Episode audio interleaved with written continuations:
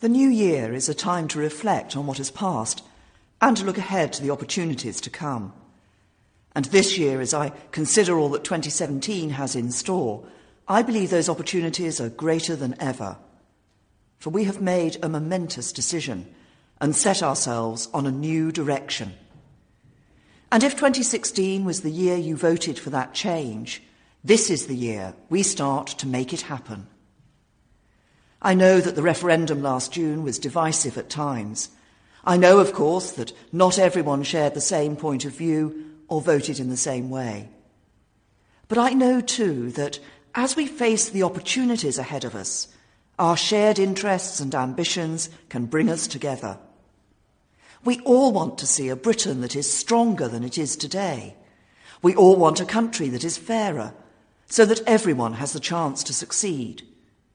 We all want a nation that is safe and secure for our children and grandchildren.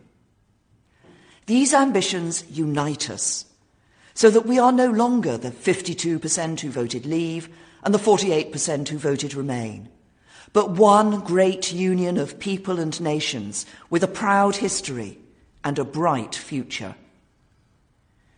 So when I sit around the negotiating table in Europe this year, it will be with that in mind the knowledge that I am there to get the right deal, not just for those who voted to leave, but for every single person in this country. Of course, the referendum laid bare some further divisions in our country between those who are prospering and those who are not. Those who can easily buy their own home, send their children to a great school, find a secure job, and those who cannot. In short, those for whom our country works well and those for whom it does not. This is the year we need to pull down these barriers that hold people back, securing a better deal at home for ordinary working people.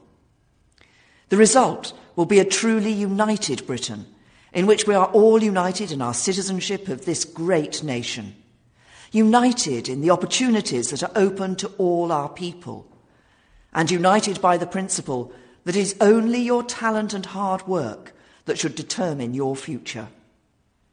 After all, it is through unity that our people have achieved great things. Through our precious union of nations, England, Scotland, Wales, and Northern Ireland. Through our union of people, from sports teams to armed forces, businesses to charities, schools to hospitals.